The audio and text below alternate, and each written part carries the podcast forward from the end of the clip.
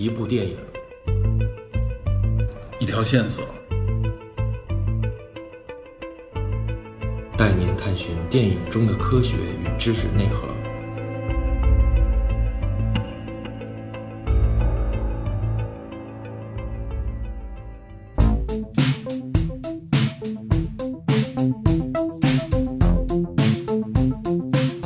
Hello，大家好，我是 Peter，下一位是，我说没人了。你得你得把完整的原完整的说好，，就我我上来就说完整的，然后你们俩再介绍自己，是这意思吧？啊，可以可以，行行行，我以为是最后一个人说呢，我以为。哇塞，呃，Hello，大家好，我是 Peter，呃，欢迎收听本期的电影侦探和脸酱撩好剧的一次实验性质的合作节目。这个介绍有点长，下一位，眼睛哎，啊人呢？下一位是我是吧啊 ？Hello，大家好，我就是那个人美声甜气质佳胸大火好评下的脸颊，不要这么长吧。这前缀吓人 好，下一下一波。啊！大家好，我是 Metal DP，好，先跟大家介绍一下，这次是因为啊、呃应该是脸酱的一个听友吧，同时也是我们电影侦探的一个听友。然后呢，一次偶然的机会呢，呃，这个听友建议说，希望两边的主播能够合作一期节目。然后我只单独找到了我跟 DP 还有脸酱，然后都单独可能沟通了一下。啊，反正我们觉得，因为之前从来没有发生过这种情况啊，也没跟任何一个台合作过，这是第一次，所以有点紧张。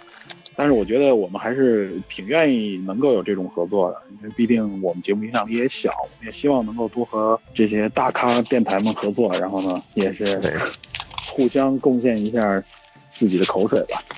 哎呦我天哪！哇塞，这口水不太合适是吧？那换一个啊，对对对对对，重新来，重新来，互相贡献一下自自己的这个角度吧，是吧？嗯嗯聊电影儿或者说聊话题的角度。嗯，我就是来学习的学习的。没有没有没有，希望大哎，千万别这么说，千万别这么说，我们是相互交流，而且我觉得我们也应该和脸酱多多学习，嗯，相互学习嘛。大威带带我们啊，对给我们一些不一样的角度啊。大威在哪里？呃，这是正在说话这位啊，没有没有，不敢当不敢当，我就是过来学习的。他们都说你聊你们聊的特别的硬核，特别的有长知识、长见识的那种感觉。没有没有没有，其实我们也不能算太硬吧，我嗯我们我们不是专业的科普节目，我们只是一个，给大家提供个角度吧。哎，对，咱是不是应该提一下那个听友啊？脸酱介绍一下吧。他喜马拉雅上的名字叫做二三 X 型，啊、是一个九九年的小男孩儿。好，我是对他他呀，X 二八呀？对，那个我有印象是咱们探员，我有印象，他还经常在那个咱们节目里跟咱们留言来着。是吧？也挺感谢这位听友特意说一下。嗯，对对对对也是因为这个听友的牵线吧，相当于是让让我们有一个第一次这种合作的机会。嗯，那么我们这次聊什么呢？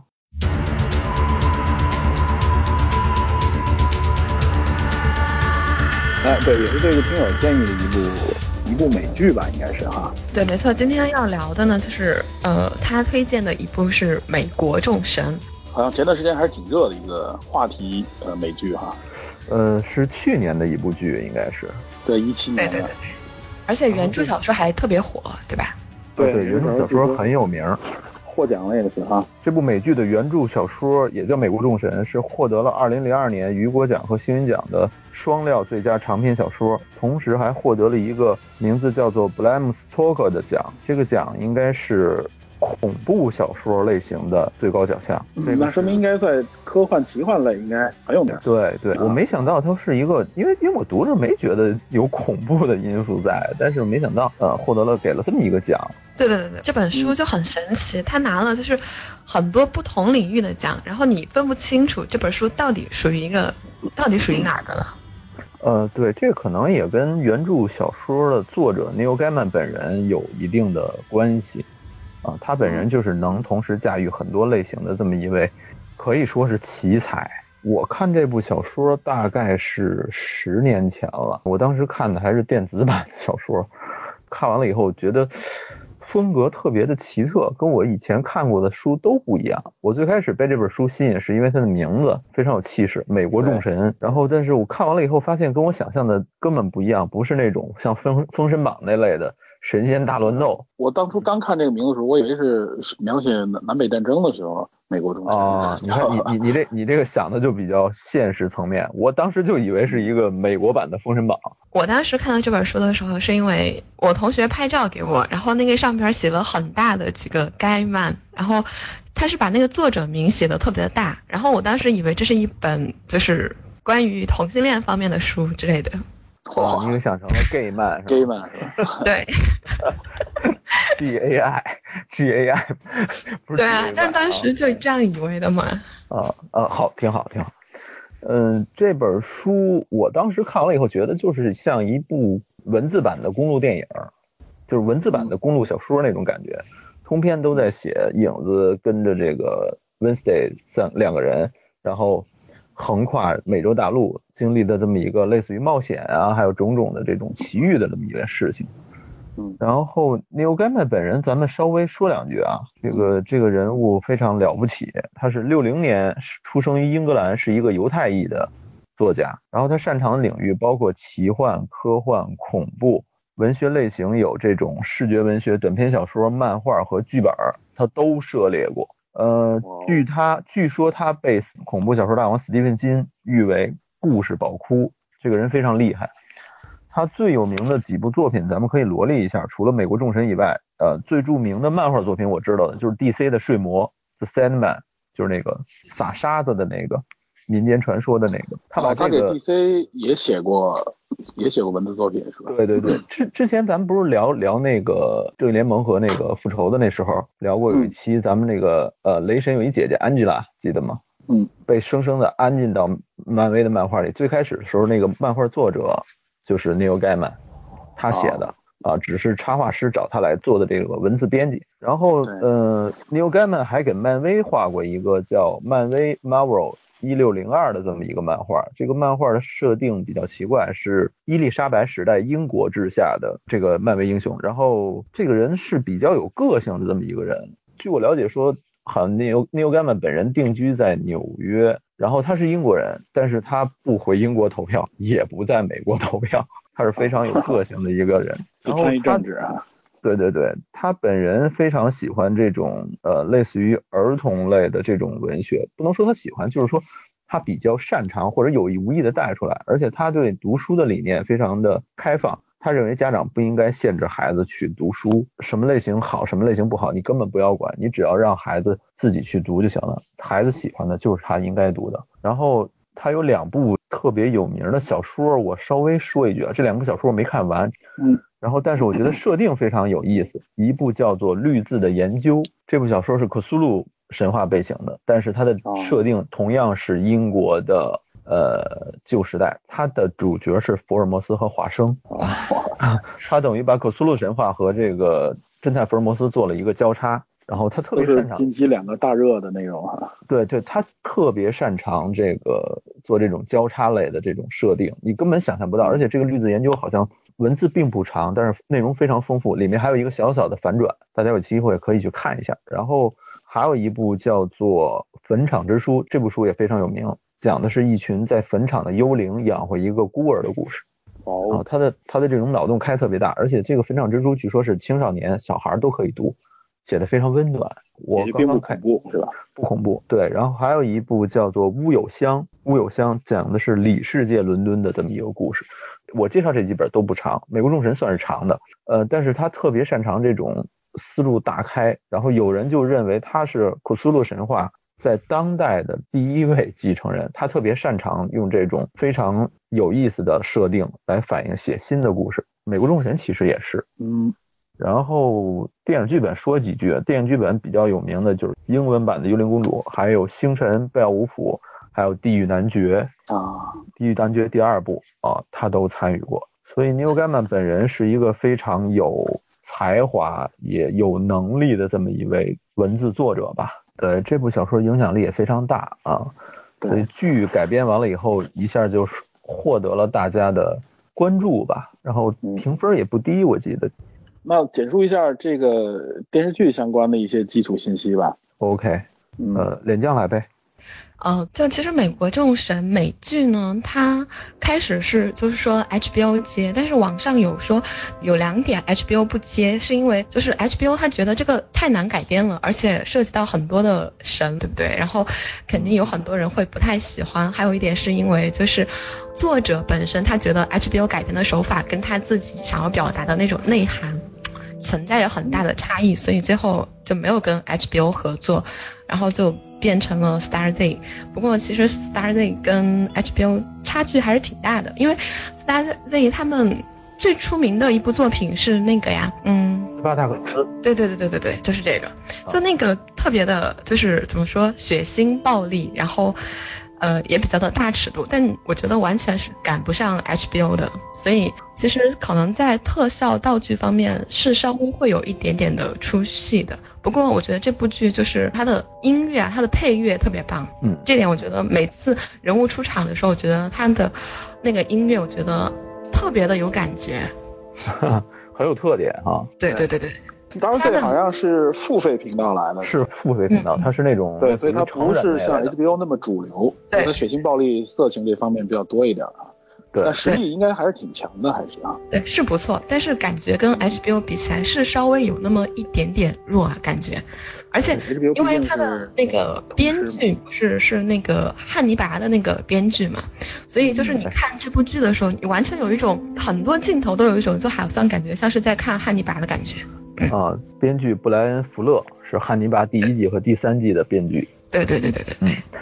呃，因为这个尺度确实是不小。对对对对，尤其是对吧？最后那个性爱女神出来的时候，对不对？啊，好。但是但是但是，自从 HBO 把这个《冰与火之歌》以那样一个方式呈现以后，我对 HBO 的这个好感，所谓的好感，瞬间下降啊。但是从整体上来说，他改编这个《美国众神》好像还是可以接受的。嗯。就是他这个剧本身好像是对原著的情节做了部分的改变，是吧？对，有一部分改编。回头聊到剧情的时候可以详细说一下。好，OK OK。嗯，呃，介绍导演吧，咱们这导演叫 David Slade，David Slade 啊，是《绝命毒师》第四季、《黑镜》第四季、《汉尼拔》第一季的导演，同时他还导过一部电影，小众的电影《水果硬糖》。对，看电号，水果硬糖挺有名的，还是。对我我还是挺挺喜欢那部片子的啊。然后另外还有几个导演，比如说叫克雷格·卓贝，还有一个叫文森佐·纳塔里，这几位都是呃《西部世界》一二三季，还有《汉尼拔》第三季的导演。同时还有几位其他导演，我就不提名字了啊。指导过《英雄》，就是早期的那个美剧《Hero》。嗯。啊，所以他们应该说驾驭这种。偏奇幻的、偏科幻的题材应该是很熟悉的。对对对对对对对。但比较可惜的就是第二季出了很多问题。第二季就是这些导演啊，像福勒啊，还有格林啊，他们都退出了。对，这个待会儿咱们聊到这个剧后来的发展的时候，咱们可以提一句啊，这个其中是有一些缘由的。嗯，然后这部片子的制片人大家应该都知道，是汤姆汉克斯。汉克斯，对。我没想到，我没想到，汉克斯其实他用了很多片子的制片了，但是，对，其实没想到他会找这样一个一部作品，他原来好像更偏历史政治这方面，对对，就是偏现实题材多一些，好像偏奇幻这类题材并不是很多的样子。这种片子好像是小李的喜欢，哈，我估计可能也是因为原著作者的这个名望吧，对对，有有可能，嗯嗯嗯，OK，那咱们继续聊剧情。对，那就得介绍一下剧情，因为我们因为是这样，因为这个片子是一七年的剧，所以应该很多人都看过了。呃，但是我们聊的话，肯定就会涉及到剧透嘛，所以如果没看过不想被剧透的话，这块听友要注意一下啊。我觉得还 OK 吧，这部剧应该说我们聊剧透反而有利于大家去理解，对吧？因为这片子其实剧透了，你去看可能还是能够体验看明白一点。对，看明白一点啊。那那麻烦脸酱帮我们聊一下大概的剧情。呃，因为因为这个剧啊，因为很毕竟是连续剧嘛，很长。我们要是说详细的去介绍剧情，那就太占篇幅了，所以我们就极其简单的简述一下这部剧的剧情，就给大家一个提纲。然后呢，我们后边可能聊到一些具体的话题的时候，还会点滴的提及相关剧情，好吧？然后就请点将给我们简述一下这个剧情呗。OK，嗯，就简而言之呢，美国众神其实讲的是一个关于人的信仰的故事。然后就是呃，然后有个男主叫 Shadow，然后恰逢三年的就是这个期限满了，然后他因为就是在监狱当中呢表现良好，所以呢就被提前释放了。结果没有想到的就是他一出狱就听说妻子意外的出车祸去世了嘛，所以他就立马赶回老家去参加妻子的葬礼。不过就是他在一路上呢是遭遇到了非常多的不顺啊，然后他遇到了一个非常奇怪的老头，而且呢自称是 Mr. Wednesday，然后这个老头子呢还要跟他一路相伴，跟而且还说要帮他克服困难这样子，然后这个老头子呢就把他收为了自己的保镖，他们两个人就这样子开始了一个奇幻之旅，就雇佣他当自己的。司机兼保镖是吧？我记得。对对对，就是这样子的。然后后来后面的剧情就是跟着他们，就是开车到这个地方去，那个地方去，然后遇到了一些人，然后那些人有一些故事，然后就这样展开了。嗯，他每一集好像就是到一个地方是吧？其实是遇到了一些所谓的神灵，或者说包括古代的神灵啊，然后也有一些所谓的现代的一些神灵啊。这点给我当时观看的时候感觉挺大的。冲击就是觉得啊，这个神灵还是有不同时代的。当时对，但嗯，但其实就是我刚开始看的时候不是特别了解，但其实看着就好像没有感觉到有那么大的冲击感。但后来越来越了解的时候，就感觉哦，原来是这样子，就有一种那种就是山重水复疑无路的那种感觉，柳暗花明又一开的那种感觉。对对对，他如果如果完全没有任何基础和准备心理去看这个剧的话。会应该是渐入佳境的那种感觉，嗯，好像有一点层层迷雾被拨开，然后不断遇见新的这种新神旧神的斗争，对吧？势力对，然后在这种角逐，等等等等，对对对，就一开始发现自己被裹挟进了一个很大的一个矛盾当中对，是的，而且就像一开始出现的这个 Wednesday，就是他不就是一个对吧？远古的一个神不叫奥丁，对吧？北欧的一个主神。对，说到这个 Wednesday，，当时我是看到以后我就知道，OK，这个应该就是奥丁。欧洲的这个关于星期，实际上是都对应着每一天都对应的神，是吧？对，就是 Wednesday 就是本身就是奥丁的那个主神日，是吧？呃，古英古英语中 Wednesday 就是 Warden's Day，Warden 就是奥丁在古英语中的这个发音。念法。对念法，咱们之前在那个雷神那期也聊过嘛，就是对周四就是雷神之日，Thursday 嘛，索尔嘛，对，然后周五 Friday 就 Frigga 就弗利加的那个日子，所以呃，所以这几个日子都是跟。北欧神话是有关的，但是我没想到他会拿奥丁来做这部片子里面的比较重要的这么一个大角色，就是原著小说也好，应该相当于就是就是最重要的一个神的这么一个角色了，应该哈。对对，呃，没有想到他当做这个势力的代表。不过我看其他人聊剧的时候说，这个奥丁是第一个出现神灵，但是我是不认可的啊。对对对，我也不认可。实体实体上来说，他不是第一个，对吧？对对对对对。实体上是谁？应该是洛基。对，是那个监狱里边那个跟 Shadow 影子对话的那个人。对对对对对。你说剧集里边那个是吧？对，就就是你一看就能看出他那种。尖角的表情，提醒他在机场不要惹惹那些人什么之类的。那个人记得吗？对，没错。对，好多人会忽略这个角色。对，嗯，在小说中，洛基其实也是有一点点戏份的，就是有一定戏份的，不不是说纯背景人物。正好在这儿咱说一句啊。北欧神话里面，洛基和奥丁是兄弟。对对对对对对。但在雷神里边，就是在漫威的对，在漫威的漫画里边，为了给雷神增加一个宿敌，矛盾把洛基的辈分给降了。对。啊，所以这个这个可能是要大家要留意的一点。嗯。然后回到继续说这个奥丁呗。嗯。其实。嗯，就是在北欧神话当中啊，奥丁他最开始他是带领着他的兄弟打败了双巨人之祖尤米尔，其实这个尤米尔在《进击的巨人》当中也有提到过。哦，是吗？对对对对，嗯、还那真真不清楚。巨人的一个就是呃最开始的一个人吧，然后也叫尤米尔，所以嗯，我每次看到这个的时候，我就觉得《进击的巨人》这部动漫肯定也比较的不一般，你们知道吧？没想到《进击巨人》用北欧神话里面的这些设定啊。聊到这儿，我想多说一句，而且我感觉《进击的巨人》的那个就是他们所在的那个岛，其实可能也就是冰岛。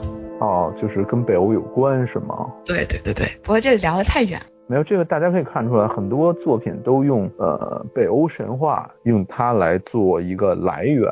雷神里面不是有打那个冰霜巨人吗？对吧？我玩那个魔兽里边也有。啊，对，魔兽里边，魔兽这个元这个元素被很多地方用到，尤其在现代的一些文艺作品里。嗯，对对对对对，是的。呃，然后然后其实我觉得说的特别特别简单一点啊，就是我觉得奥丁呢就是一个什样怎么样什么样子的神呢？就是他是所有神的爸爸，因为就是在北欧神话当中是这样说的，就是说所有的神都是由他创造出来的，就是他随便怎么怎么样弄了一个，然后就出来了一个神，就这样子。而且呢，还说他是一个就是非常全能的神，什么都会。比如说，呃，北欧的文字，那个叫什么？如尼文。对对对，那个奴隶文字就是由奥丁他就是创造出来的。不过现在是是已经灭绝了，是属于一个日耳曼语族的一个文字，嗯，现在已经灭绝了。而且，其实奥丁还算是一个就是怎么说蛮好学的一个人。他特别就对未来特别的感到好奇，然后他想知道未来会发生一些什么样子的事情，然后他就有去找那个尤米尔嘛，找他要那个，因为尤米尔他是去守护泉水的一个智慧之泉，据说那个水你喝一滴，你就可以就是得到无穷的智慧，然后你什么事情，而且还能够预知未来，所以他特别好奇当时诸神之战，对吧？诸神黄昏会怎么样子，然后他就去。用自己的一只眼睛去换了一杯泉水，这样子。对。所以我觉得其实奥丁也挺惨的。你看我们的那个造字鼻祖是仓颉，对吧？仓颉还是仓颉？仓颉。对，那个仓颉他不是双瞳四目嘛？对。而奥丁只有啊，奥丁就少了一只眼睛。不过这个在剧中啊，其实可以很仔细的你去观察，你会发现剧中奥丁的扮演者其实他的右眼是。就是不动的，你知道吗？能看出来就不一样。我不知道是演员本人的这个这个特质啊，还是说是故意设计的？应该是特效，应该是特效。演员本身还是正常的。对啊，演员要是这样的话，那就那就惨了，是吧？哎，这说到这个演员，是不是应该介绍一下？这演员很著名，我认为是这里边最著名的一个脸面孔了。这个演员应该叫伊恩·麦克肖恩啊，是英国的演员。对他本人演过这个《黄金罗盘》，好像《极速特工》里边也有他，是吗？我我他是在《极速特工》里边演一个配角嘛，他演过挺多这种老配角，因为他这个声音啊和脸都很有特点，这哥们儿，但是他线条分明，然后身材比较高大啊，嗯，哦，身材倒不是特别高，但是就是很苍老，布满皱纹嘛。在小说中，他的个子是挺高的，那个温斯顿啊，对，因为奥丁主神嘛，就是这样。北欧这个神话里有一个特点，你们发现了吗？什么？就是他这些神明会死亡，跟人一样。对对对对对对，不像别不像别的神话里面。对对对，嗯，就是有人说希腊神话是这种创世的神话，北欧神话是这种不能说终对灭世，对这这个词儿用的好。对，灭世的这种感觉啊，它所以诸神黄昏是必然会到来的，是吧？对，刚才李亮说这个仓颉和这个奥丁的这个眼睛的区别，我再说一下啊。刚才什么说那个幽冥，他死后就像那个盘古一样，身上的这种头颅化成天空啊，身体化成大地啊，血液成为海洋，骨骼成为山峰啊，这种。对对对。其实这个神话跟盘古是非常像的。对，其实各国的这种神话，大家会发现不同地域的神话很多思路是基本相同的。因为它实际上是有相关的条件，也是基本相同。咱后边可以聊聊一聊这方面啊。但是我感觉说是神话内容。但是我感觉奥丁相当于是什么？我觉得奥就是在北欧神话当中啊，奥丁这个形象就相当于是我们的，就是就是相当于是什么？就是盘古加女娲加哥伦布加仓颉加蚩尤加龙王。嗯，没有哥伦布 出出现在里边了？没有没有，他说哥伦布其实是因为北欧神话里面的这些人是这种开拓型的，嗯嗯，这种。对，但刚刚才他说所有的都是都是咱们中华传统角色，方便你理解嘛，对吧？方便你理解嘛。嗯，你觉得跟宙斯比，他可不可以相于相当于宙斯呢？可以，但是他们俩性格其实还有一定区别。宙斯的武器是闪电，然后但是呃，奥丁的武器咱不说过吗？那柄那柄名叫冈格尼尔，对，冈格尼尔的长矛。那柄长矛是从世界之树上蹬下来的，就是取材。那柄长矛扔到哪里，哪里就会有战争。扔的时候，矛尖儿会划出一道光线，就是北欧神话中认为流星，流星的来源就是冈格尼尔长矛。就是对，所以那个但是这个剧集里边好像没有出现他的长矛，是吧？呃，这个剧集里奥丁都没怎么动手吧？对对对，目前还没有，一些阴谋啊，是吧？对对，哎，说到阴谋，就是说到啊，这个阴谋其实在这里面可以理解为智慧，但是也可以理解为狡辩、狡猾的骗术。你看剧集里边，对奥丁一直在说自己是骗子，对吧？有人我就是吐槽他也说他是骗子嘛。对，但实际上真正来说，北欧神话里边，奥丁好像没有洛基那么能骗。对罗辑负责负责骗子，对，对对，但其实这两个人都是在神话里面，在原神话背景里面都是特别有智慧、有骗术的这种人。这个好像跟我们认为的骗的这种褒贬的含义不太一样。对。其实洛基最开始也有一种蛊惑的坏人嗯嗯啊，没有，就是我想说的，就是其实洛基最开始在北欧神话当中还没有那么的坏，因为他好像相当于是一个什么，就是火神造造火，就是煮饭啊那种用的那个火，所以就是有好有坏这样子，后来就变坏了。对，我记得我查他那个诞生那个书叫什么《老艾达》，那个类似于诗歌体的那么一个文学传记，就是文文学作品里面说洛基是那种淘气的恶作剧的神，对，但是到后来就慢慢开始变得有一些。呃，开始索性就放开胆子，我就开始作恶了，我就不再顾及那些了。那个涉及到后面的一些故事了。嗯嗯嗯，对。就是那那你说，嗯，哦，还有一个小 特别有意思的事情，就是因为当时奥丁他造那个文字的时候，他是把自己给倒吊在生命树上边的，然后凝视深渊，然后他用他的那个矛来刺自己这样子，而且他这样吊了九天九夜，然后造出了这个文字，所以就是在嗯、呃在古代的北欧啊，就是他们吊罪是一个非常非常重的罪。是的，是类似于把自己献祭了吧，好像是这种嗯感觉。然后你说到如尼文，我突然想插一句啊，嗯这个 Peter 你应该玩过《暗黑破坏神》吧？嗯，二代暗黑破坏神，《暗黑破坏神二》里面有那个符文，你记得吗？对，符文是很重要的一工具。对，那个符文就是如尼文，哦，那个东西就取自北欧神话，叫什么索姆、埃尔什么这种种种的，它的名字都是北欧神话来的。他们认为这个文字有一魔法一般的力量，所以那个那个符文是很重要的道具。嗯其实你看，它这里面说到有一个大的背景，就是说在美国这个新大陆上面，都是从全球各地啊，也主要是欧洲那边过来的这种探险者或者说是呃淘金者吧，来到美国大陆。所以在美国大陆里边，就是聚拢了全球各地的各种各样的神话故事和这种代表的神。嗯然后我没想到他是拿这个北欧的这个神作为一个主神的这个角色来说。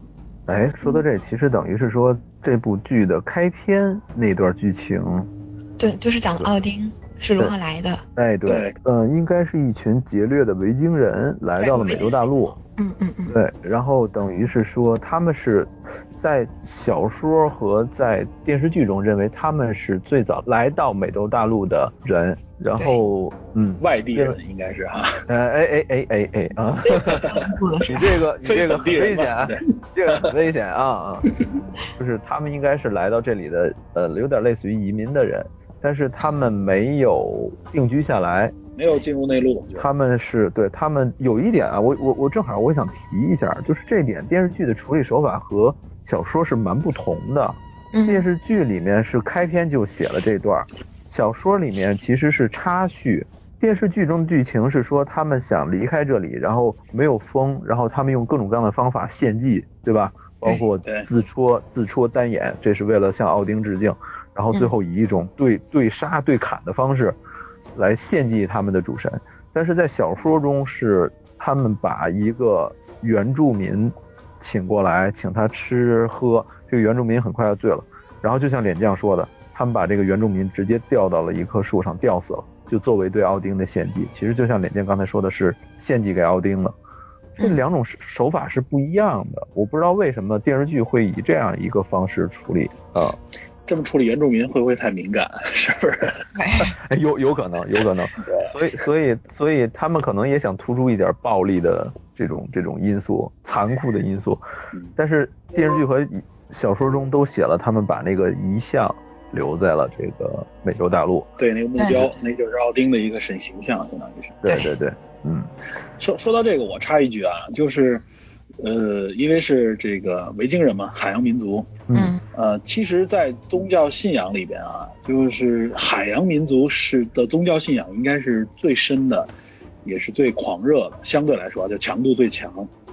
就是海洋民族的这个信仰强度是要远大于游牧民族的，然后游牧民族的信仰强度呢，又要大于这种农耕民族，知道吧？也就是相对来说，农耕民族的这个信仰强度是最弱的。啊，这个真没想到，为什么呢？对对，这个在宗教里面是有这么一个规律的，实际上是受自然环境的一个影响，因为海洋的呃自然环境的这个变化是最深不可测的，不确定性太大了，是吧？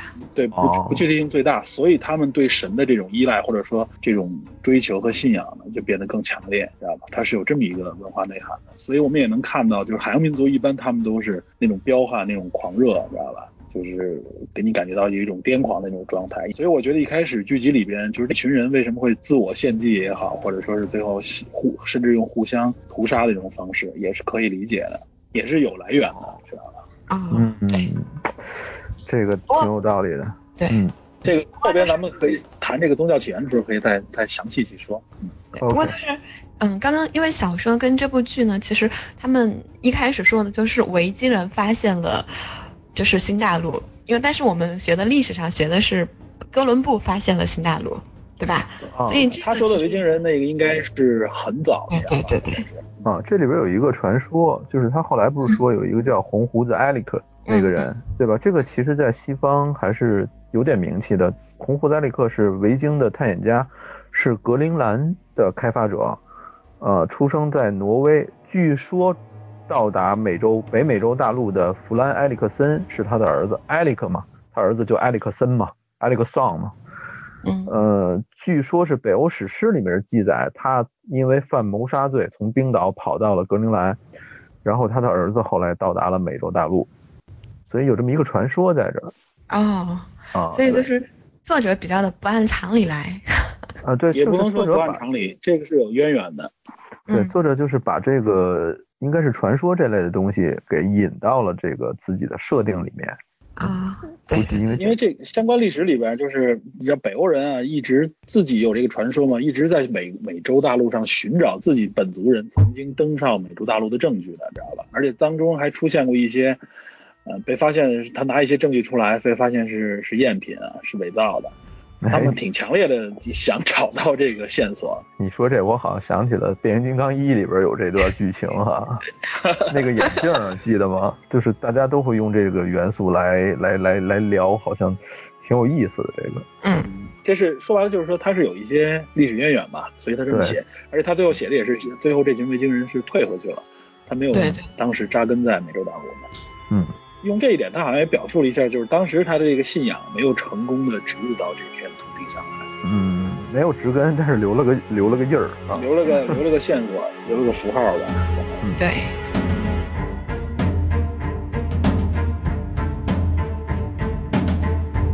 咱们接着聊剧情吧。对，直接聊剧情吧。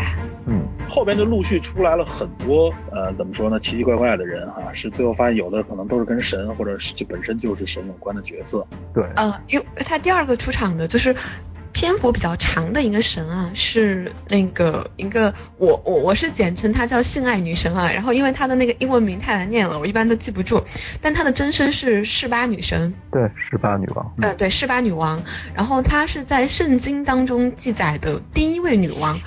这位女王其实挺惨的，不过她最出名的故事是，就是示巴女王去觐见所罗门，当时的就巴女王她是带着金银珠宝去求见所罗门嘛，就为了寻求智慧解惑。然而所罗门呢，其实是收了他的钱，但是夺了他的处子之身。所以我觉得这个所罗门王还挺渣的。嗯嗯，十十八女王，我我搜资料的时候发现有一个特别有趣的小点啊，咱们就顺带一提，十八女王的来源是东非的，就是东部非洲的这么一个地方，所以这个片子中用黑人演员来演，其实还蛮合适的。据说是 Neil Gaiman 本人认为这部片子中所有非白人角色都应该由黑人角色来演，对，是的，有这一说法，有这说法，嗯。然后十八女王还挺有名，但是关于她的这个传说有两种两个方向，我不知道哪个说是对的。一种说认为她是生命的女神，还有一种认为说她是堕落的女神。但是这两种方向其实都跟这个片中展现的那个令人惊悚的镜头是有联系的。对，都跟性有关，反正是。对对。而且我我我我有看到有人说。嗯，这个示巴女王对吧？呃，有人说她是古埃及王后，甚至还有人说她是古中国的西母西王母。嗯，我我我也看到过这说法，不过我觉得这个应该是一些研究的学者的一些想法吧，因为西王母的这个在这个《山海经》里面的诞生，其实比这个要惊悚的多。是吗？所以我觉得对。所以我觉得可能还不完全是一回事，但是这个大家可以联系一下，就是说可以能很多神话人物，大家都会找各自的种族的一些特色的一些对对对对，为了好理来跟他挂起钩来。对，他应该是说比较早一点的出现的这种女性和王权结合的这么一个符号，女性神。对，包括刚才说的埃及神和西王母。其实都是有这个特征，所以可能是因为这一点联系。但这些在古代的母系社会，因为它是有点传说的这种意味嘛。嗯，在母系社会的时候，其实这种应该是不显见的，所以我觉得有可能是都有这种来源。嗯，母系社会的时候是有一些女性神灵，你知道吧？可能更多的是与跟生育有关，因为那时候的神性崇拜主要是源自于生育。对对对，这是第二个重要的一个神，相当于是哈。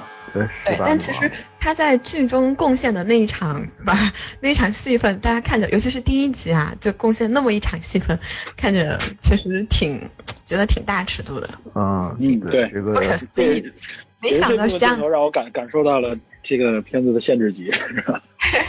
对对，stars 的尺度哈，嗯嗯对，大家以后多关注一下啊。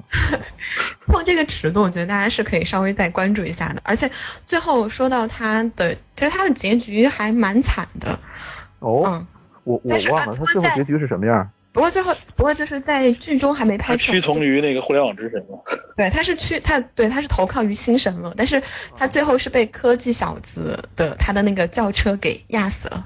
来回的碾压了好几次，给压死了。这是这是在书里的情节还是在剧里？对，小说里。小说里的情节，对。啊，对，剧里边没有。啊，你这个严重剧透到第二季了已经。哈哈哈！哎，但是也不一定会按这么拍啊。对，不一定会拍出来。有可能会改。反正就是在书当中，他的挺惨的，这么一个神，对吧？最后，嗯，就十八女神是吧？十八女王。那十八女王之后呢？后来是哪位神神灵角色出现？有一个小精灵。还喝酒那哥们儿应该是对对对对对对，他那个侏儒是吧？嗯，对，身高七尺的侏儒，是是身高九尺了，我觉得，比男主角都高啊。他这个角色是哪哪个地域的神话角色呢？爱尔兰的。精灵嘛，对啊，他这就不是，接着就发现啊，各地的神都都报，各个各个地方的神都有，嗯，他其实你说说他长得高，但好像说爱尔兰的那个精灵啊，本身就是可以变换形态的，所以你说他高好像也没有什么太突兀的地方，因为他可以变换是吧？对，其实就是我觉得可能是 Neil Gaiman 故意玩了一个梗在里面，反差梗是吧？对，就是我反正也能变大变小，我也没说多大多小。对对对吧？对，嗯，我这样的话，可能这样这样玩呢，大家还觉得有意思。好，然后然后他那个变金币好像据说也有来由是吗？就是财宝嘛，就是爱尔兰小精灵好像就是哦对哦就就是说就是说他那个变出那个金币，其实还是跟他那个设定中会寻宝或者说会守护财宝是有关系的，是吧？嗯，对，嗯嗯，对，他带的那个金币本身也是一个很重要的线索啊。对对对，那个金币还是蛮重要的。最后后来把那个劳拉给复活了嘛？对，我觉得这个片子如果要是出一些外设的话，那我肯定买那个金币 随身带着有好运，对吧？是不是？那个是 lucky lucky coin 是吧？啊。提到这个，嗯，我倒是想起，嗯，我前段时间运气不好，然后有一个听友跟我说，让我把一个硬币，把它的数字朝朝上，然后放到马路边人多的地方，然后只要被人捡走了，你的坏运气就会消失。感觉两者之间还是啊有一些。哇塞，纯迷信了。还有这个说法？对对对对。那那我估计我得挺好，这个我们后边会。聊宗教起源的时候会说到这方面的话题。嗯嗯嗯，我估计我我得多准备几枚啊，准备一个随时往地上扔是吧？不是坏运气太多了，你知道吗？随随时让别人来捡是吧？一枚金币不够用，你知道吗？一枚硬币不够用啊，你得用金币啊，别人才捡的，你知道吗？用纯金的。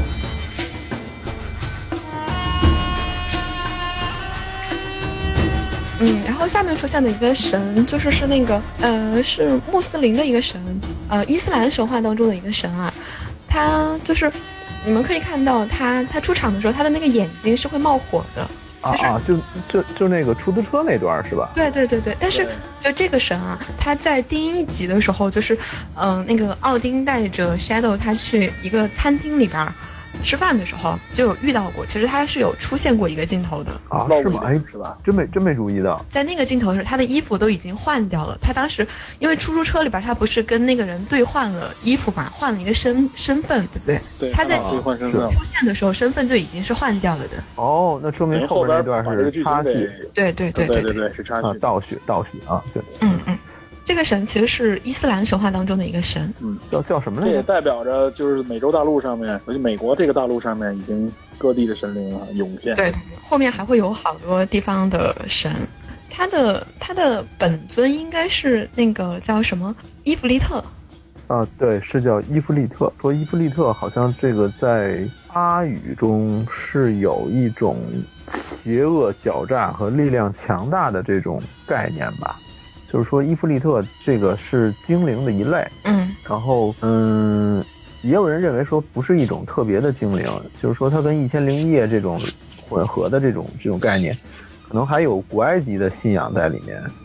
所以他这个应该澄清一下，他这应该不属于穆斯林信仰当中的一个所谓的神或怎么样，因为穆斯林是没有，他是一神教，是没有这么多神在里。他这个不是不是信仰了，他这个应该叫做神话。他这就是神话传说当中的一个对。然后还有一个特别著名的，就是说我们认为伊芙利特是一种称谓嘛，然后阿拉丁里边那灯神 也是伊芙利特，也是这类的。啊，所以就是说，他本身这个神没有好坏之分，嗯，他可能做好事儿，也可能做坏事儿。然后有人就认为他在剧中换了一个身份，这种样子就是其实是影射这种类似于阿拉丁里面灯神被放出来的这种感觉，就是他获得自由，还喷着火是吗？哎哎，对，也也你可以这么理解。不过他跟出租车那个对吧，那两个那一段还挺也挺大尺度的。对，那也是整个剧当中最高尺度之一。嗯嗯嗯嗯嗯嗯，而且还有就是那种不能接受，对吧？同性恋的，那我觉得看这里的时候稍微对，有一点点有一点点影射或怎么样的感觉哈。嗯嗯嗯，感觉确实是啊。你说这是一个伊斯兰的神话，对不对？然后就是吧，然后就没想到是一个老司机，对不对？而且还是一个嗯非常是吧非常 L B G T 的老司机。对啊，他就是就是这个老司机，就是这方向老司机，这这是确实没想到。对，那个鸡是激情的激。开车越来越冷，哇塞！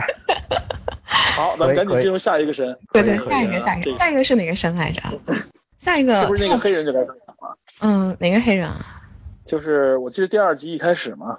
啊对对对对，那个阿南西。都讲一个。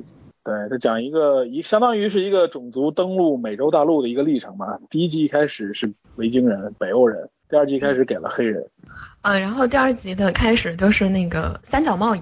我我觉得它的背景应该是三角贸易吧，好像。三角贸易。奴隶，他是把奴隶贩卖到美洲吗？对对对对对，因为它上边开始写了一个时间一六九七年，所以应该是三角贸易的背景。哦，就是贩卖黑奴是吧？对对对，就是对英国那个时候不是在北美建立了永久性的殖民地嘛，然后那时候大量非洲的黑人就是通过黑奴贸易是被贩卖到了北美这样子。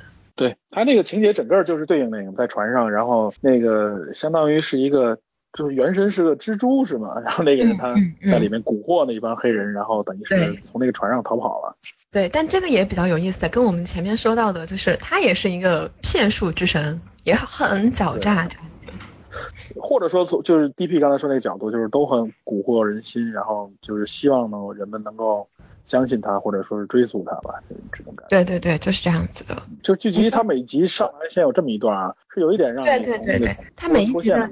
他每一集的最前面的时候，他就会都有一个小故事，应该是这样讲讲的，就是有一个神是怎么来的这样子。本来前一集给你系个扣，然后第二集一开始一看是这个，但是让你觉得有点出戏。然后后来你习惯了以后，你会发现哦，它每集其实这个讲述还是挺重要的。对对对对对，虽然说这个安南希啊，他虽然是一个骗子、骗术之神，但实际上就是他在西非的传说当中，其实地位还是蛮重要的。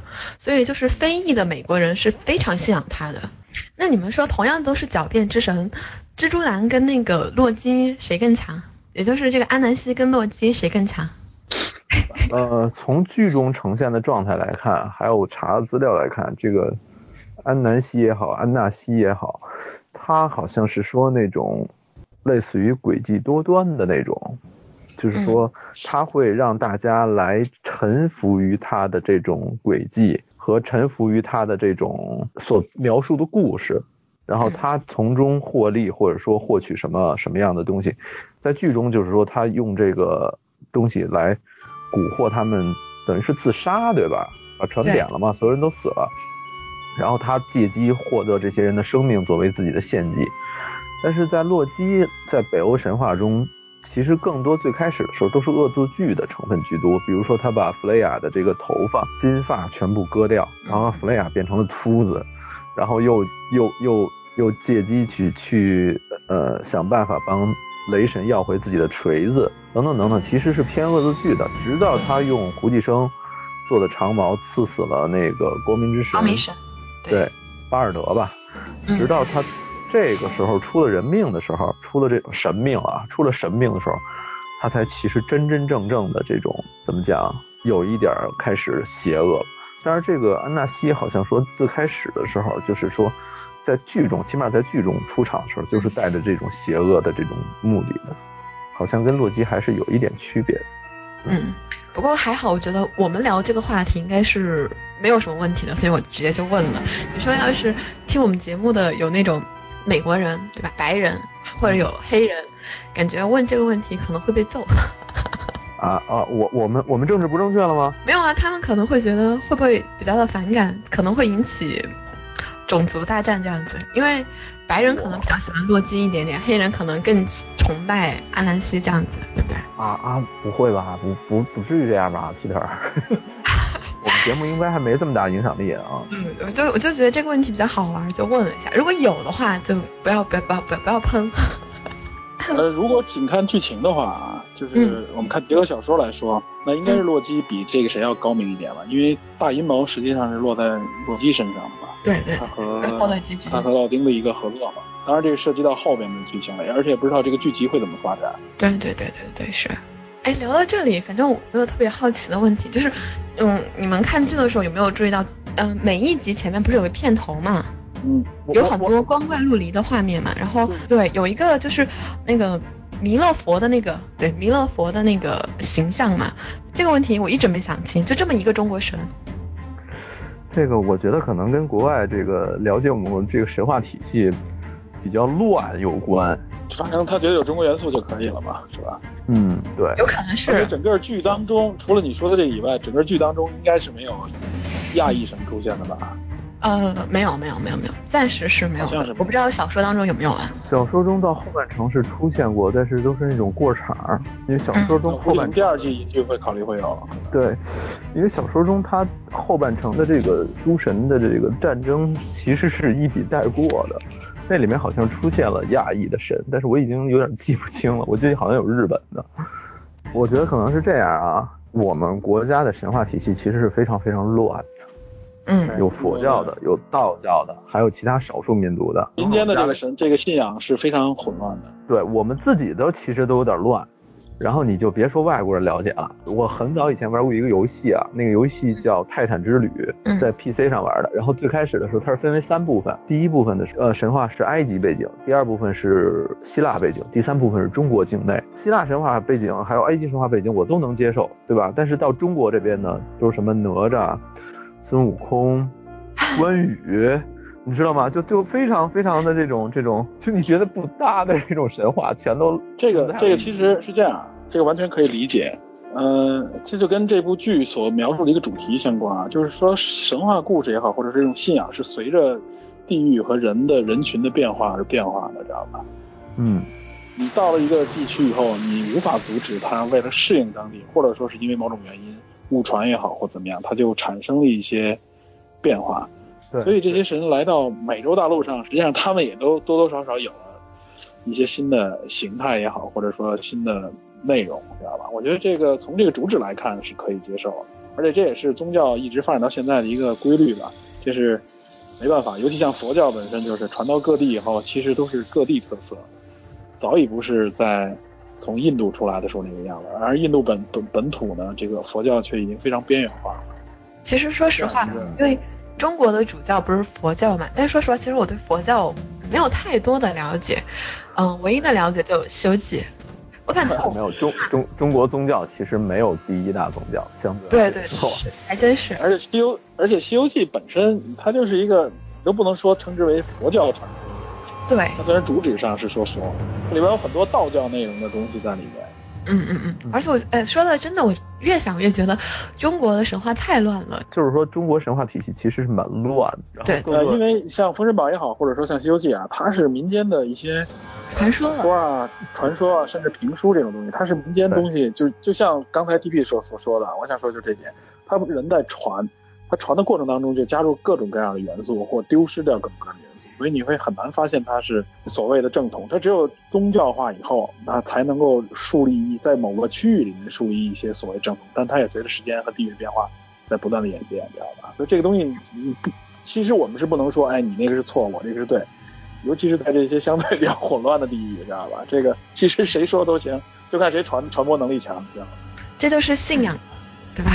对，这就是跟信仰，就跟这个小说，就跟这个作品说的也是啊。这些神他们要找到自己怎么说呢？被丢失的这个信仰，让人们，然后呢，他的其实他的这个形象也好，或者说他的法力才能够增加嘛，也是这一点，就是人们渐渐的在把他们遗忘了，嗯，或者说在把他们扭曲。这个东西它只有说用什么样的方式来来恢复也好，或者说来适应，就这么样但是这样说，看这部剧的时候，我就越又越有一种呃想法。聊到这儿，先不聊那些神啊，我先就我特别，因为其实现在大家都分迷信还有科学，对不对？大家都信科学。其实我以前上高中的时候，我同学就跟我说过，他就说，其实你有没有想过，你所信的科学也是另外的一种迷信呢？嗯，这个我可以说两句啊，因为其实。原来经常有朋友们也会聊说你们信科学的这种啊，其实也是一种迷信。对对。我觉得有一点要澄清啊，就是首先，科学本身啊，就是科学本身实际上是反迷信的，知道吧？所以你不能用迷信这个方式来形容科学，你知道吧？就是科学本身是最讲求质疑精神的。什么叫质疑精神？就是你提出来的东西，我不认为，我不会上来就认为你是真理，我必须质疑你，而且我不讲求辈分，我不讲求地位。就任何一个人，你可以挑战，只要你能够拿出真凭实据来。这个和宗教是完全不同的。宗教是反过来说，OK，我的地位越深，我的年龄越大，或者我流传的越广，那我就越不可被质疑。就是它是以地位来象征的。大家争论的时候，不可能说 OK，我给你举个例子，现实是这样的，跟你那个相反，所以我就是正确，你就是错误，那不行。他们都是要教条，知道吧？但如果说说科学是迷信。这就完全相反了，就好比说这个黑的东西太黑了，黑的都发白了，就等于拿一个反义词去形容它，这个不成立，实际上，知道吧？对对对对对。所以从我觉得从这一点也是给大家解惑吧，就是说不要觉得好像科学也成了一种宗教，成了一种迷信，这个其实是对科学的最大误解，我觉得。哎，主要是因为有山大基教嘛，对吧？嗯。呃，对，那个其实就完全扭曲了嘛，这科学教，尤其对吧？尤其是很多人其实是。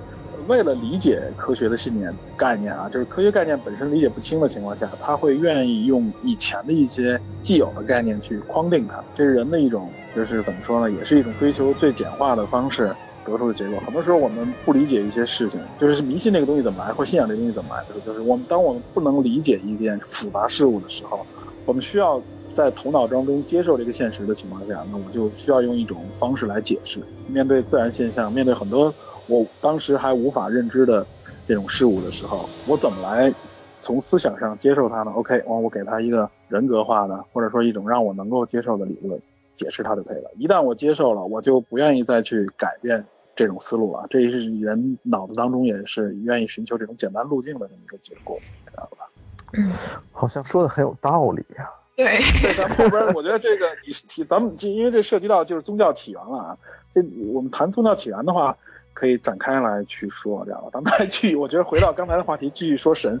啊，对对对。咱们说到那个黑人黑人之神了，是吧？非洲裔群体的神已经出现了。就后边再出现了一个神，就是那个三姐妹啊。三姐妹哦。对，这是古斯拉夫民族的一个神话了，应该算是俄罗斯神话了吧？可以这样讲吧？呃，斯拉夫算吧，算，但但是他应该是跟俄罗斯相关那种。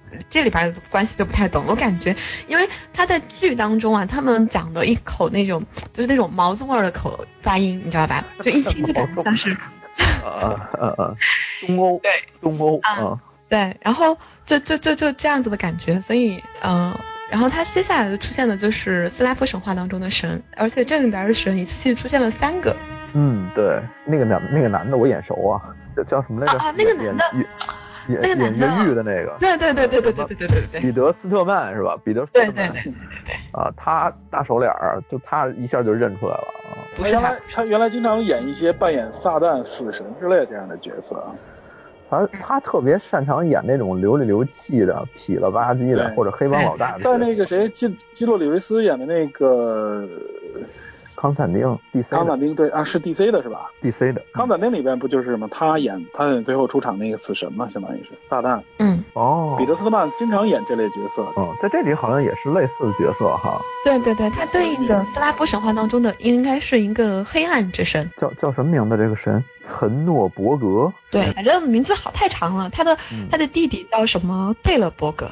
对对对对。啊，名字很长，我不喜欢记他们这个名字，特别麻烦。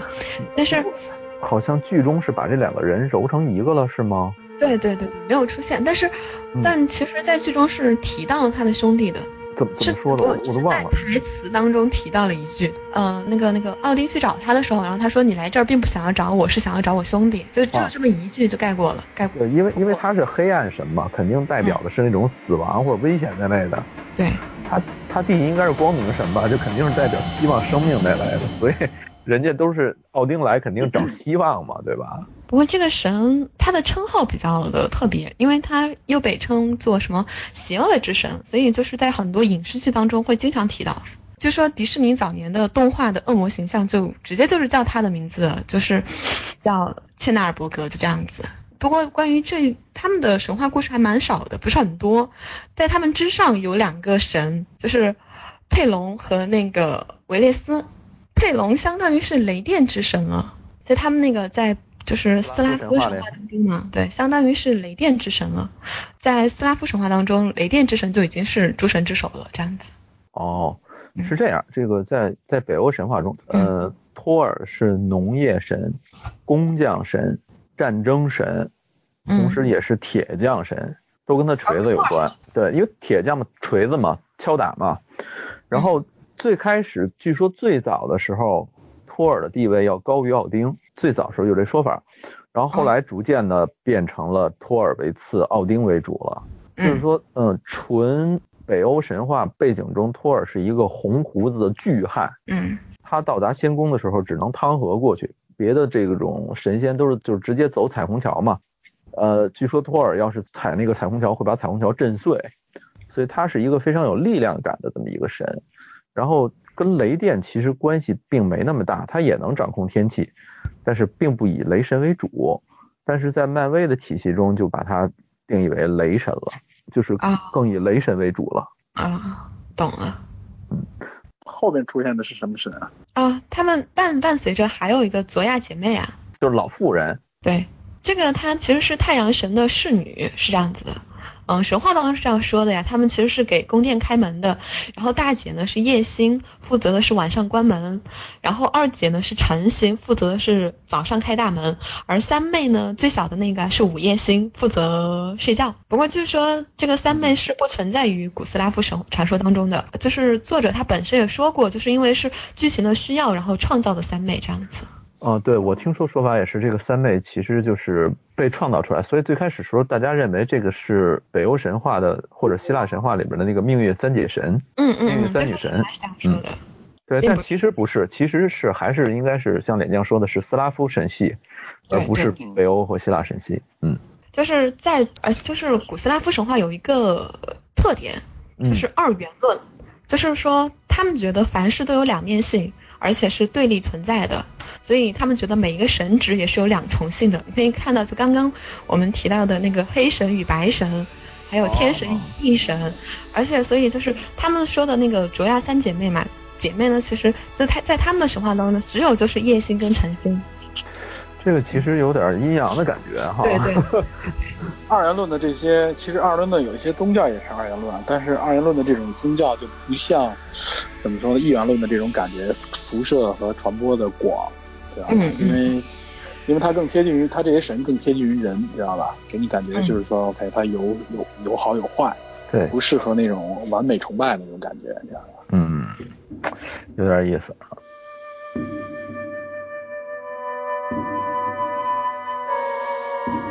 接下来出的是不是就是另外一那个黑人的那个神了？就是死神是吗？埃及的那个神了吧？嗯、就那个带猫的。对对对，带猫的那个，就是殡仪馆工作的那个人是吧？对对对，就是那个死神，就是死神啊。啊就是他出来就是肯定是带死人的是吧？对对，他在第三集的时候，他就给一个老奶奶超度，对，超超超度，就是就就是量拿那个天平量那个什么是吧？对量心对对对脏是吧？对，就说称他的心脏，嗯、不过我们中国有句名话叫做“人终有一死，或轻于鸿毛，或重于泰山”，但他们是不一样，他们就是如果你的心脏跟羽毛一样轻的话，那说明你是一个至善之人，你生前做了很多好事，对吧？你可以进天堂，你可以进你想想要去，可以轮回这样子。但是如果你的心脏要是比羽毛重，对吧？然后压下去了，对吧？那你这个人就作恶多端，对吧？然后就很惨，就不能进天堂，要下地狱这样子。好像跟我是会被恶不太一样兽还是被什么东西咬死？如果是审判之后的话，这这个这嗯这个神叫什么名字来着？呃，阿努比，阿努比斯，好像是，这个阿努。阿努比斯神。对，我之前看过一个展览，我去湖南博物馆的时候，有一个埃及古埃及展，它有一个死亡之书，嗯当然肯定是肯定是复刻品。死亡之书里面有一个画面，就是阿努比斯拿人的心脏在那个秤上进行衡量，好这像来源于画面经常出。现在各种古埃及风的那个对对对对对，绘画。对对对他他他，他不是也弄那个木乃伊吗？好像。呃、这个神在在这个埃及的这些壁画里边，应该就是那个呃那个狼头，他也叫冥界之王嘛，就是那个头上是头实际上是一个狼吧，应该是对吧？嗯尖尖的耳朵，对很这很形象，很容易被记住。木乃伊制作应该也就是阿阿努比斯，对，好像说是埃及古埃及人认为，呃，猫是有神性的。在剧情中，不是那个老奶奶是被那个猫给送进那个门里了吗？对吧？而且在埃及神话当中，猫是一个圣兽。嗯，对。这个猫神好像直接是有一个当年不成功的漫画英雄猫女，就是它那个来源力量就是古埃及的这个猫神贝贝斯特，就嗯哈利贝瑞演的那版特别不成功，获得金酸梅奖的那个 电影《猫女》，它那里边的那个猫女的力量来源就是古埃及的猫神。哦，对，对对，后边这个哪个神出来？是不是这时候现代之神已经出来？其实那个互联网小子已经出来了吧？科技小子是不是已经出来了？科技小子还有媒体之神已经出来了。对，咱们没有提哈，这相当于是在这部剧里边，相当于叫做新神，是吧？对对对新神可以最后统一来说，因为其实剧中的新神，嗯、感觉就是我们平常用的电子产品嘛，感觉大家其实都应该很容易去科。技科技产品之类的。对，反而相反，反而是这些就是，嗯，传说当中的神，大家可能并不太清楚。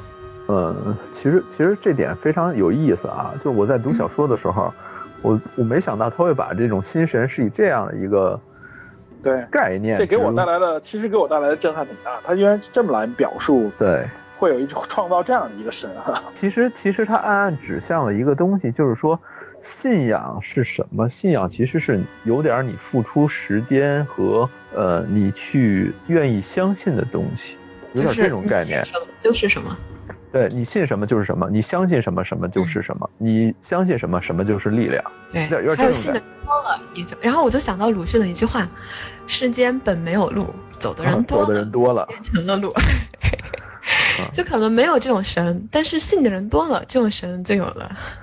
哎，说不定在美国还真有这信这种什么高速公路之神啊，多媒体之神之类。呃，他在电电影中的表现其实是现代化，小说中就是一帮人把影子给绑架了，扔到车上，然后呃，多米尼小子是一个就是一个年轻人的形象，然后在这里边他是以一种科技的形象出现的，其实改编还挺成功的。对对对对对，一个有一个 VR 头盔哈，直接就附在脸上了。OK，这个多媒体之神每次出现的时候，我记得好像形象都不一样哈。嗯，好像有致敬。呃，对，呃，他致敬过梦露是吧？还有那个呃，大卫鲍勃。对，他那个穿着西服，他抓那个多媒体小子的时候。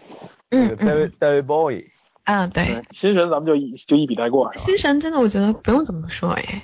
呃，当然我们就是我觉得古古老的神可能因为大家都不太清楚，就是在每一集的。最最最前面，他会有一个人在那儿奋笔疾书的在那儿写东西，而且还会写到就是 somewhere，对吧？然后就是美国的某个地方这样子。其实那个人也是一个神，那也是埃及神话当中的智慧之神，叫 Tot。嗯，对。这个好像他跟他跟我们刚刚说到的那个呃死神还就是比较的相似，因为死神他不是他是人身鹿头，对吧？不是鹿头，是人身犬犬头吧？我记得是狼头，狼或者犬，狼或者狼头，对。那这个 tot 呢？它是人，就是它是人身猪鹿头，对，在神话当中啊，就是它是这样子的一个形象。嗯，tot 相当于是阎王，然后死神呢就相当于是黑白无常加审判官这样子。对，我感觉就是说，一个人负责审判，另外一个人负责记录，这种感觉。对对对对，就阎王。他那个头像是一个，就是跟那个跟那种鸟一样长长的弯嘴。嗯嗯，对对对对对对对对对对对对，那个鹿是上边一个鹿，下边一个鸟这样子。鸟，对对对，是那个。古埃及人这个这个周围动物好像还真挺丰富的哈。啊，用的比较多啊。嗯，是的，而且就是。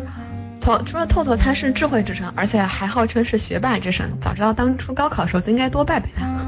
而且就是 带一护身符在身上。别别，他跟他跟死神挨着，你拜他是吧？很危险啊！埃及很多神都跟死有关。对他这个还是很危险的啊。而且埃及神能不能管得了你中国的这点事儿是吧？也是，所以觉得特别牛逼的一个神。而且就是用天平来测量灵魂的方法，也是他发明的。哦，你看我说他跟死神经常在一块儿吧？对对对。而且就是他，你还是多拜拜文曲星就行了，是吧？还是小。对对对，应该拜文曲星的才对。行为上。他跟那个，就是他称天平的时候，不是有一根羽毛嘛？就说那个羽毛是朋友的羽毛，说是他老婆的。啊，他老婆是干嘛的？呃，这个就不知道了。哦，他老婆不会是啊，是吧？也是某个神体吧？神体，sorry sorry sorry，神体啊！这个徐总还特意纠正过我，神体，嗯嗯嗯，神体啊！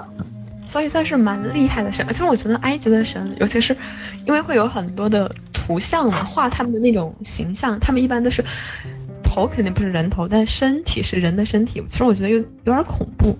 啊，这个神奇，因为埃及的神都跟死有关，咱就是在灵灵琴里面看到，所以看。你你回头见一下那个印度的象神，你就知道了，是吧？印度象神挺可爱，比较肥胖，然后 比这个埃及那个要可爱。嗯嗯。还有什么神咱们需要提的？哎，有一个很，就是他接下来有一个叫诺云尼尼。呃，那是谁？嗯，这个神，因为他当时给的那个动画片儿也是。很早很早之前的动画片了，你知道吧？就是可能讲的就是呃冰河期的时候了，这样子。啊，是那个是那个长毛象是吧？对对对对。开头那一段是吧？对对对。集的开头那一段，他讲的是部落氏族有点萨满教的那种感觉。嗯嗯嗯嗯嗯。嗯，不过我好像这段小说里没有，或者是我记得我记得是没有，要么就是他，因为他小说中是 写一段正文以后，然后插一段那种民间的谚语，或者是段子或者小故事。我印象中好像然后剧集里边变成了就是一一种神话的来源和传说，对他可能也是想隐隐喻说某种 力量、某种神明是以这样的方式来到这个美洲大陆，但是随着人的抛弃，这个信仰、这个神被渐渐遗忘，对，神被遗忘了，遗忘了。他这里边神被遗忘说其实就意味死亡的，对，就是就是死亡嘛，神被遗忘了，其实就是死亡嘛，对吧？对对对对，所以这些神才特别的希望这个众人来祭祀自己、敬仰自己，甚至奉献自己记住他，并且能够崇拜他嘛，他才能够法力才能更大嘛。对，其实就十八女王那段其实也是这样嘛，对吧？然后这个你刚才说这个角色在剧集具体的剧集里边好像没有一个对应角色出现是吧？他这个动画那个角色，对，但是他是提到了这样子一个神，因为我有查资料，就是说其实这个。这个是好像原著当中涉及的比较少，但是最令人比较震惊的就是这一段故事竟然跟真实故事特别的相接近，因为呃，美国众神是在零一年的时候首次出版的，然后在一四年七月份的时候就是宣拍美国众神嘛，但是在一四年十一月份的新闻就说在一万年前，嗯，古墓发现了就是北美最早居民的残骸这样子。嗯，哇，对，然后他直接等于引用了这个这个科这个考古发现，相当于对对对，而且就据说科学家是在美国发现一个有三个婴儿遗骸的，是一点一五万年的古墓，而且这个地址呢就是跨越一条位于西伯利亚的大陆桥，但这个是在剧集当中是有说到的，专门有字幕说了的，好像据说就是有说从西伯利亚向东行，跨越大陆桥，路途艰辛。然后后来有一个人死掉了，就因为太艰辛，有一个死掉了。啊，这个等于是说，其实验证了很早以前一个人种上的一个说法，就是说，对对，北美洲的印第安人好像都是从呃亚洲大陆过去的蒙古利亚人种，嗯好像有这说法，对吧？嗯，而且就是《美国众神》，它电视剧是一七年的四月三十号播出的嘛，然后在一七年四月十号的时候，也说在加拿大发现了就是一点四万年前的古村落，就说可能是北美最早人类居住的群地，而且但是在嗯、呃就是在电视剧当中嘛，就说是公元一千四百年前，所以我就觉得这个特别的一致，你知道吧？就是感觉他拍的那些跟就是真实的生活，觉得特别的巧。我觉得这个作者，因为他四月三十号的时候肯定都已经剪辑完了呀，肯定都已经拍，呃，是四月十号的时候啊，新闻是四月十号才出来的，四月三十号是发的，呃，就播出的，所以我觉得作者真的特别的牛逼，他能推测到这，感觉很厉害。借鉴了很多呃科学知识吧，也相当于。嗯嗯嗯，然后，然后像那这个北美大陆上面那些人种，一万多年以前，然后他们死掉应该是跟新仙女木事件有关，嗯，就死在那个冰期里面。嗯，对对对对对，新仙女木就是一万多年以前嘛，反正目前的是一种假设吧，相当于是说是，呃，因为也是一颗陨石撞击造成的，就撞击在北美大陆，后来它就造成了一个，应该是距今差不多一万两千年，一万多年以前造成了一次冰期，然后呢，就是在那次冰期里边，其实物种大灭绝，就第四也是叫第四纪物种灭绝了，我记得说是，就那里死了很多动物和生物，包括人也是，最后其实。人类就只留下了很少的一只啊，像他们这些比较靠北的，应该就都冻死了，嗯，所以没有传下来嘛。对对。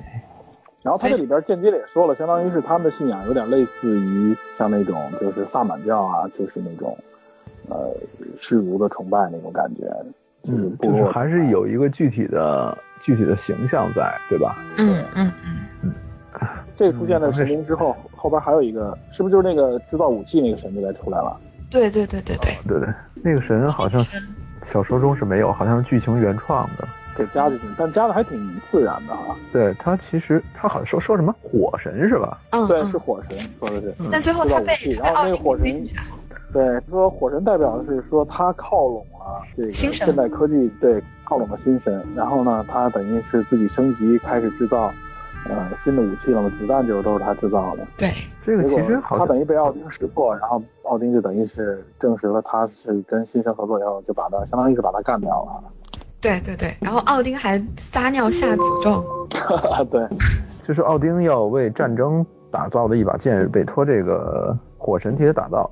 火神这里边应该是希腊的火神吧？是赫斯托斯还是战神阿瑞斯呢？呃，这个好像是罗马的火神吧？罗马的火神就是希腊神话的火神，就是来源是一样的，只是名字不同。对，罗马罗马的神话和希腊神话实际上是接着的。对，罗马神话那个火神应该叫 Vulcan，对吧？嗯，希腊神话的火神是赫菲斯托斯，对，赫菲对对斯托斯，对对。嗯，嗯，提到他，我想了一个小八卦，他不是娶了维纳斯吗？对，娶了阿弗洛狄忒，维纳斯是罗马神话的名字，阿弗洛狄忒是希腊神话名字。嗯，啊啊啊！他不是娶就是娶维纳斯然后说他发现他老婆出轨，然后所以火山就会喷发。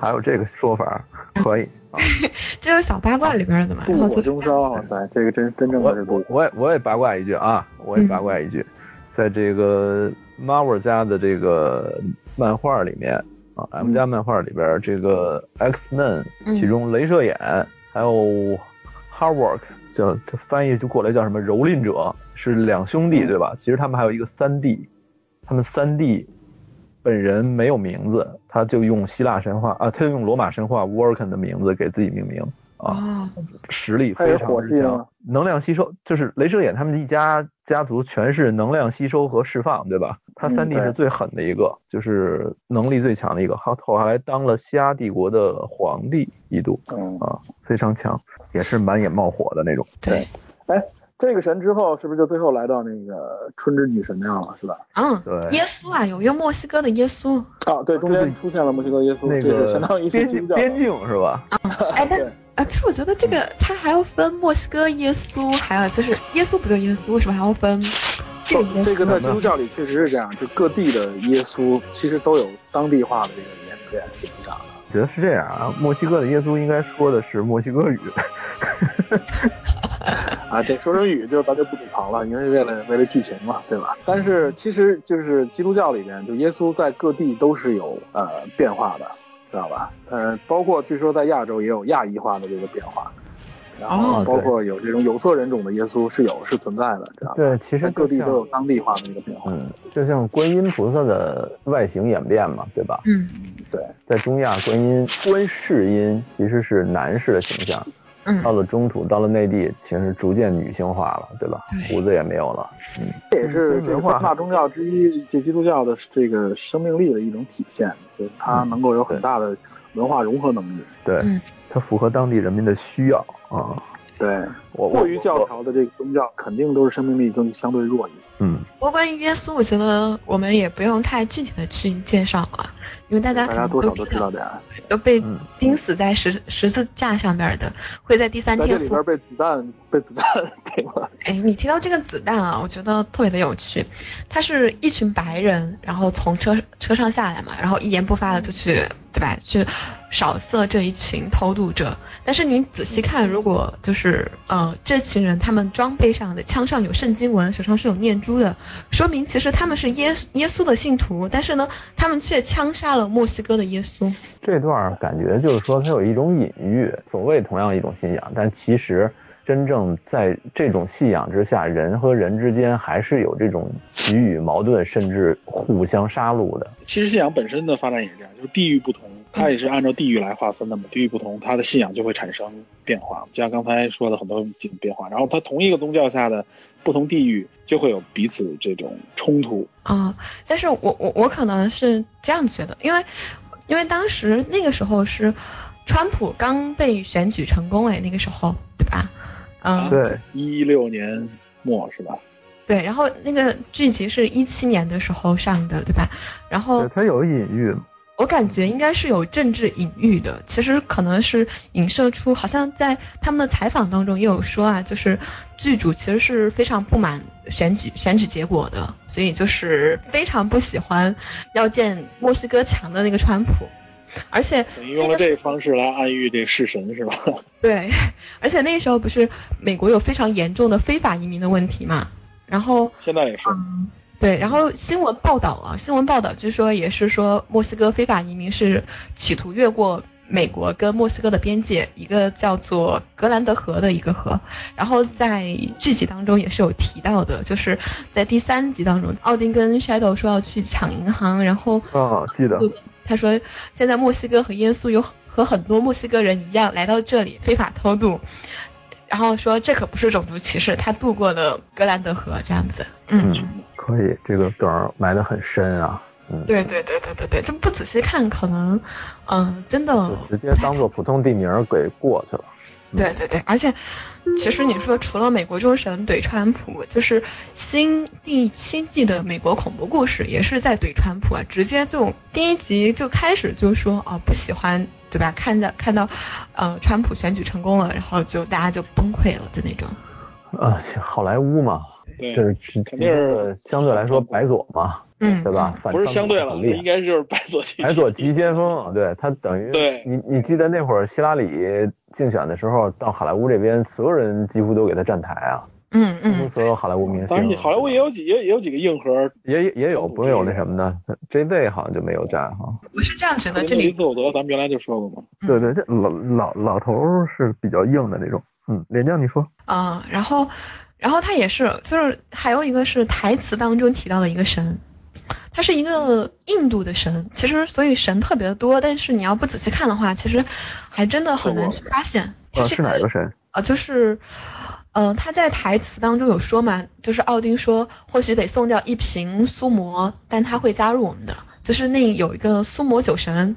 其实他最早早期的时候，他是印度所罗门教仪式当中的一个饮用的一种饮料，名字叫做天神之甘露。哇塞，苏摩是是印度印度教的是吧？嗯，对对，我记得是。苏摩是一种甘露，说据说喝了有让人长生不老的功能。这个其实，Peter，你记得咱们聊那个厕所英雄那一期吗？嗯，厕所英雄那一期，那个男主角在那个当时有一个洒红节那上面，记得吗？嗯，啊，跟那个女主有一个表白，对吧？在那散红节上面，人们就会经常饮用这个苏摩的这种饮料，有点类似于有一点兴奋剂的作用。嗯，它应该是一种植物的。在这里面，我觉得也也提到这一句，也是有一点暗示兴奋或者说是对给力的那个感觉。对对，然后咱们迅速说一下后边最后出来的这个神吧，也很重要的。最后复活节女神吗？嗯，那你们说吧，这个神大家不用说了吧？提一句吧，因为他在后边最后一集出来是很重要的一个角色吧，应该是他主要，反正他出来以后有两个元素，就让大家知道很清楚，一个兔子，一个就是彩蛋，是吧？对对对对对，复活节彩蛋女神，又叫又叫春之女神哈。嗯，但是他在这个剧情中是站在奥丁这一边的，是吧？嗯，啊，目前看是这样，对，嗯，然后他等于用他的这个神力，然后强行制造了一次大的这种事件啊。而且你看啊，就是从情节上能发现，这个女神的法力也好，或者说是，呃，被拥戴程度很高的。就像美国人还过复活节嘛，所以她的这个相当于是势力范围应该是很大的一个感觉，对吧？她也结合现实上来说，她也应该是处在这么样一个地位。就是因为他信仰的他的人更多嘛，对，太多了。人美国人过复活节，这是一个很重要的节日嘛，对，节彩蛋嘛。嗯，这个其实是。应该就是说，暗指知道的人和信仰的人越多，那这个人的力量就越大，这个神起的力量就越大。嗯，然后这个奥丁也是等于是借助他的力量，让人恢恢复或者记忆起古老的这些神，相当于是。嗯，从新神的角度来看，嗯啊，这里边提举新神，新神这几个人最后也聚集到这儿，说明就是大家就像现实一样，就是复活节这个这个概念是世人皆知的嘛，对于美国来说。嗯。所以说，新神实际上对他也是相当于是希望拉拢他，大家都到了这里边，等于是一种争夺的这么一种感觉。嗯，哎，这个挺有意思啊，说明奥丁本身在这儿的力量也不够。不过好像剧情剧情里边来说，这个奥丁应该是整个奥丁神在美洲大陆的一个分身。对，奥丁神是在各地都有分身吗？其实很多神都是这样。对，它的设定就像。我记得我看过一个佛教的这么一位佛经啊，说，嗯，你把一盆水放在月亮底下，那么底下有一个月亮的影子，那你放十盆水就有十个月亮的影子，用这个来指代神在各地的分身，就是说你你在寺庙里看到的那些木胎泥塑，其实是呃佛教佛像的这种分身，这种这种所谓的分身。所以这个里面，你看开头的时候，奥丁在那个美洲大陆留下的其实就一个木雕嘛，对吧？等于是说他在美洲大陆的一个分身是是这个 Wednesday，而他在欧洲有信仰他的应该是另外一个人。嗯，对。哦，这样子。等于这个 DP 还特意给大家讲经说道啊。没有没有没有没有，我 我我哪有那能力？我我我就你说到这个佛教啊，这个我觉得咱们刚才捋了一下整个剧集里面出现的各个神，对吧？嗯。我觉得这是一个挺有趣的线索，大家本着去了解这个线索来看，其实也挺有意思的。嗯。呃，但是回过头来看啊，就是说因为这个剧刚才脸健也说了，说的都是关于信仰。人类的信仰啊，包括人类信仰的这种发展更新，我觉得咱们得说一说现现存的，或者说是现代这个现实当中的一些信仰宗教的话题，对吧？嗯。好，以上就是美国众神浅谈宗教信仰演化史的上集内容。由于这次线上聊天的时间比较长，因此则将本期节目分割成了上下两集。在下集节目中，我们将根据这部连续剧的内容，谈谈个人对宗教信仰的看法和观点。需要说明的是，节目内容都源自我们几个对宗教信仰的浅薄认知和理解，因此谈及的内容难免比较片面。但我们几个都是相当尊重宗教信仰的意义和价值的。在这里，还请相关的专业人士，尤其是拥有信仰的听友，能够体谅和理解我们的局限性。另外，由于这次节目是初次尝试网络录音。所以节目的声音质量有很大的欠缺，也请各位听友多多包涵。好，以上就是本期节目的所有内容，感谢您收听本期的电影侦探，我们下期再见。